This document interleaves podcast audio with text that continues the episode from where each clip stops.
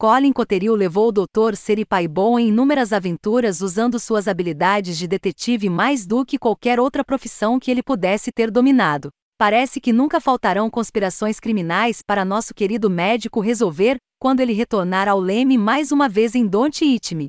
Desta vez, todo o mistério gira em torno de um esqueleto que foi roído, bem como a arte de ligar a câmera de cinema. Traços do passado permanecem ao nosso redor, servindo para sempre como lembretes das decisões que tomamos e das ações que empreendemos. Cada objeto ao nosso redor tem alguma forma de história, uma razão para cada pequeno arranhão, canto e fenda existir. O trabalho de um detetive, pelo menos em um sentido geral, gira em torno de encontrar esses detalhes do passado e reconstruir a realidade que de fato ocorreu. Em alguns casos, o passado é revelado através de meios horríveis e desconfortáveis, na maioria das vezes na forma de um cadáver. Em Don't Eat Me temos funcionários corruptos, um louco completo que finge ser um sapo ou um cachorro, dependendo de seu humor, e um gerente de aeroporto que não vai dizer não a alguns subornos. Em outras palavras, raramente há uma oportunidade de ficar entediado com as pessoas que temos na página. E enquanto alguns dos arquétipos de personagens que vimos antes,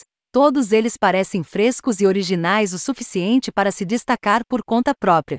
Na verdade, eu poderia até argumentar que o enredo é mais um veículo para nos levar de um personagem para o outro, e não o contrário, como é habitual. Se não fosse pela diversidade das pessoas com quem acompanhamos a história, suas naturezas idiosincráticas, crenças e valores, a história pareceria muito mais obsoleta, na minha opinião. Embora eu saiba que algumas pessoas fazem uma exceção ao médico e sua gangue serem comunistas e socialistas veementes, eu pessoalmente nunca vi o problema com isso, pois não há muito acento colocado nesse aspecto. Embora eu saiba que algumas pessoas fazem uma exceção ao médico e sua gangue serem comunistas e socialistas veementes, eu pessoalmente nunca vi o problema com isso, pois não há muito acento colocado nesse aspecto. No final das contas, eles são apenas uma gangue de pessoas tentando fazer o melhor para fazer boas ações e trazer alguma luz para um mundo onde a escuridão está sempre tentando dominar. E isso vale a pena respeitar, não importa as crenças políticas de cada um. Em última análise, arrisco-me a dizer que existem poucas, se é que existem, séries como Os Mistérios do Dr. Seripaibon.